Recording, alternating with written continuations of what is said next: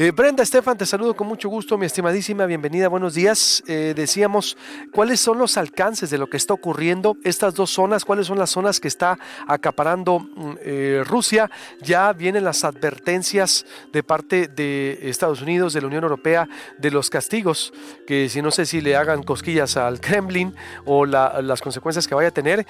Y las afectaciones en la comunidad mundial de lo que estamos viendo. Yo decía, es la segunda parte de la Guerra Fría, porque en la Guerra Fría nos dividimos Alemania, el este era para los rusos y el otro para Occidente en el siglo pasado, Brenda.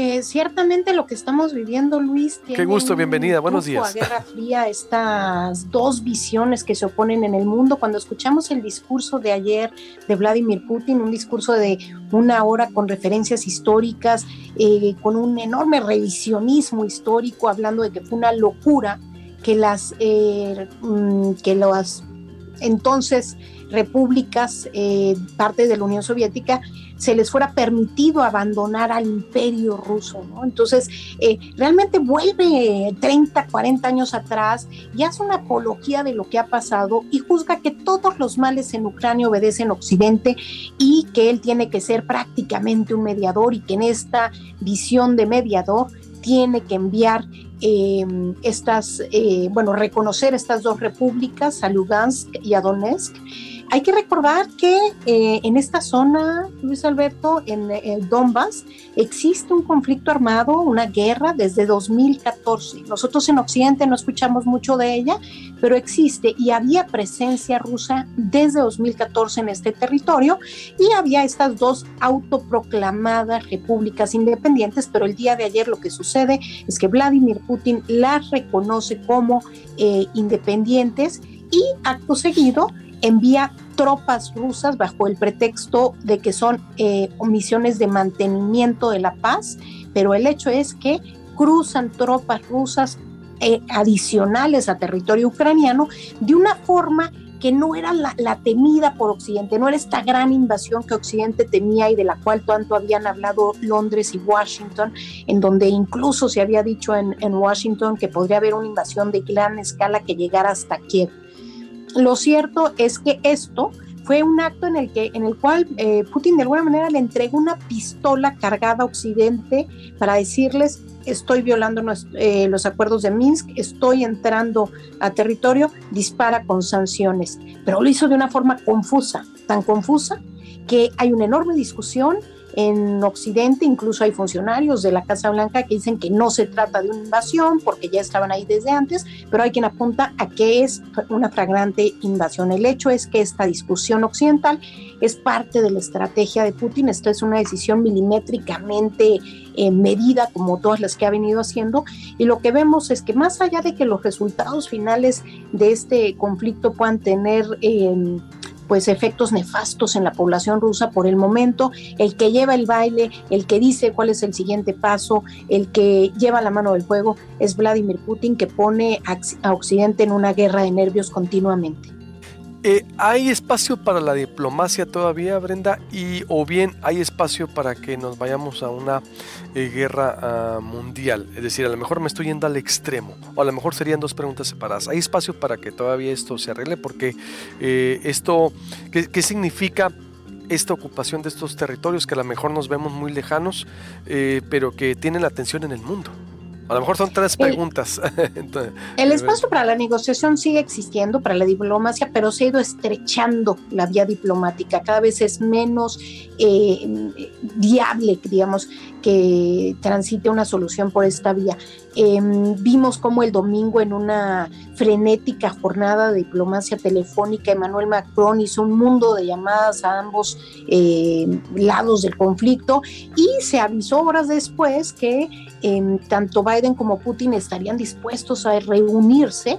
Eh, la Casa Blanca precisó que siempre y cuando eh, Rusia no invadiera Ucrania. Eh, lo que sucedió ayer pone en entredicho esto, se ve difícil que se reúnan, pero sí había y creo que continúa en marcha una reunión para este jueves entre el ministro de Exteriores ruso, Sergei Lavrov, y el secretario de Estado estadounidense, Anthony Blinken. El, el, hecho es que sigue habiendo canales de comunicación, pero de alguna manera lo que ha hecho Putin a lo largo de estas semanas o ya meses es... Eh, da un paso para atrás, se dice dispuesto a la diplomacia, pero luego da dos para adelante y presiona a Occidente. Y entonces eh, hay ya cada vez menos credibilidad en Occidente de que realmente se pueda llegar a un acuerdo. Existe todavía la vía diplomática, pero se estrecha.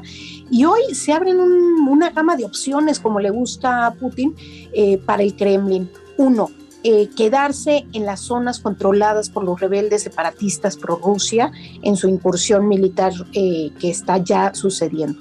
Dos, eh, buscar alcanzar el total de esta región. Es decir, los separatistas solamente controlan un tercio de Donetsk y Lugansk. ¿Podría el ejército ruso permanecer en este tercio o bien eh, pasar más allá de la línea de contacto con el ejército ucraniano y buscar controlar la totalidad del, territorio de estas regiones. O bien una invasión a gran escala, como lo ha previsto la inteligencia estadounidense, que hay que decir que la inteligencia estadounidense se ha equivocado muchas veces, dijo que la salida de Afganistán iba a ser tranquila y fue caótica, dijo que había armas de destrucción masiva en Irak y no había nada, eh, dijo que a Bashar al-Assad le quedaban eh, unos días en el gobierno y ya lleva una década. Entonces, bueno, pero digamos que la inteligencia estadounidense apunta a que eh, podría ser una invasión de gran escala. Y la otra opción también que existe es permanecer con esta espada de Damocles sobre la cabeza de, de, Ucrania mientras sigue buscando alguna concesión más tangible por parte de Occidente. Eh, hay opciones todas van entre malas, muy malas y pésimas. Eh, y lo cierto es que, em, digamos que el que sigue poniendo eh, la agenda es Vladimir Putin y Occidente está actuando de manera reactiva a lo que se decide en el Kremlin. ¿Hay condiciones para una guerra? y si hubiera una guerra, a, cómo nos iría, eh, vaya, cómo les iría, porque el mismo Putin ha dicho que en una guerra pierden todos, es decir, ha advertido y dice, nosotros también tenemos, es decir, ¿tú ves condiciones para una tercera guerra mundial, Brenda? Mira, yo creo que eh, no se puede desestimar lo álgido del momento. Este es un hito en la historia mundial y desde luego podría haber un conflicto de mayores consecuencias hay que tener claro que si hubiese una guerra no sería un enfrentamiento directo entre Rusia y Estados Unidos a nivel militar, siendo las dos potencias nucleares, eso aseguraría una destrucción del mundo. En realidad lo que sucedería y lo que ha dicho Occidente es que ni la OTAN ni Estados Unidos van a enviar militares a pelear a Ucrania contra los rusos. Y lo que eh, están diciendo es que eh, pondrán sanciones devastadoras eh, al gobierno de Ucrania, digo, al gobierno de Rusia, em, y que apoyarán financiera y militarmente al gobierno de Ucrania pero no habría un confrontamiento directo militar entre Rusia y Estados Unidos. Lo que sí habría es este confrontamiento que eh, costaría, tendría un enorme costo humanitario en Ucrania, porque ellos sí se expondrían a un enfrentamiento militar, pero que además eh, entraría en, un, en una esfera como son hoy las guerras híbridas, en donde las sanciones económicas que pueda poner Occidente serán... Eh, recibidas desde Moscú eh, pues eh, en, una mal, en un mal tono y tendrán seguramente acciones retaliatorias por parte de Moscú. Y aquí no estamos hablando de pelear de una guerra de Estados Unidos eh, con Saddam Hussein o con, con, Irak o una intervención en Yemen o una intervención en,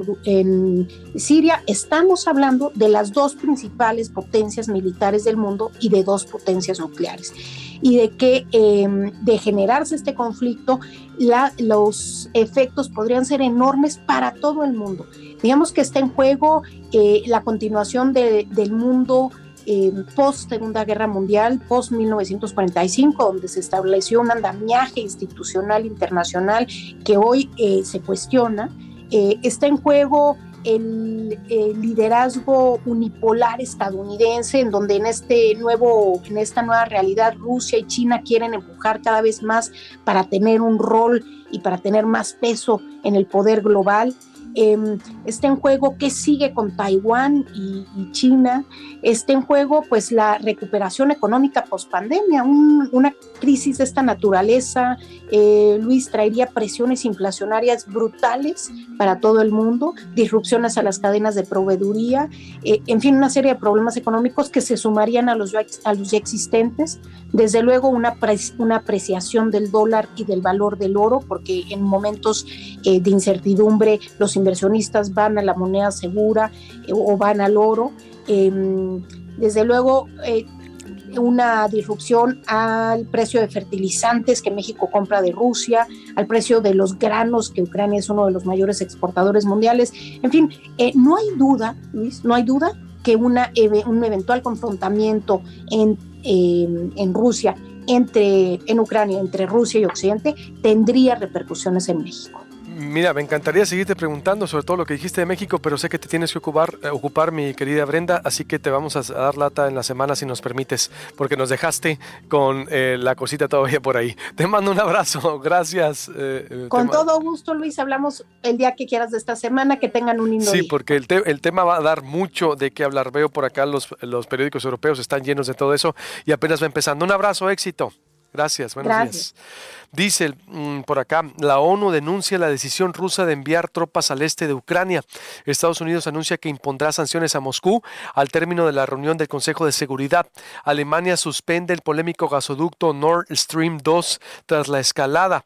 Berlín anuncia que paralizará la infraestructura tras la decisión de Putin de otorgar la independencia de las regiones separatistas prorrusas. Putin se adentra en el peor escenario, eh, dice Pilar Monet, eh, por ejemplo el país de España, Bolsonaro, machista en jefe, bueno, por acá es otro artículo que están promoviendo en Europa, hogares sin agua ni luz, los civiles sufren ya la escalada del conflicto en Ucrania. La Unión Europea aprobará hoy las primeras sanciones contra Rusia. La agresión a Ucrania es ilegal e inaceptable, dice. Así están los eh, ojos del mundo sobre Ucrania, lo que puede desencadenar esto, ojo, y ese revisionismo al que está evocando, al que evocó ayer el Vladimir Putin, eh, todavía no superan que haya caído la Unión Soviética o la Unión de Repúblicas Sociales eh, en, el 89 con la caída del muro de Berlín. Recuerda usted eh, cómo el mundo asistió a una locura desde después de la Segunda Guerra Mundial.